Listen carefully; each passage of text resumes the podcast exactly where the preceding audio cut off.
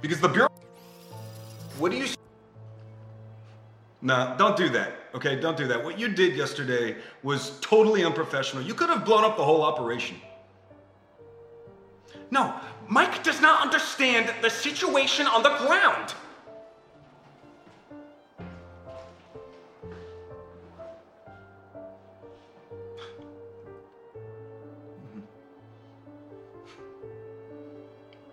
I don't. Oh, if you come over here, someone is gonna smell a rat. Okay, do you get it? Yeah.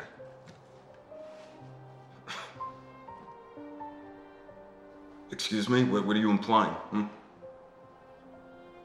Just, uh, just stop. That is totally different. Okay. What, so, wait, what are you saying? Are you threatening me? Is that a threat? Hmm? Is that a threat? Because the Bureau will kill the story. What, what we do is protected. You get it?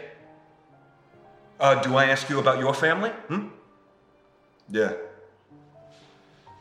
Listen, we're gonna meet at a diner off the highway at Bellevue Lake in one hour. We're gonna talk, and if anyone sees us, you're gonna slap me and storm out. Do you get it? Yeah.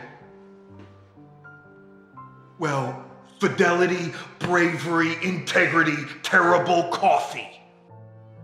Listen to the Game est un podcast produit par Podcut.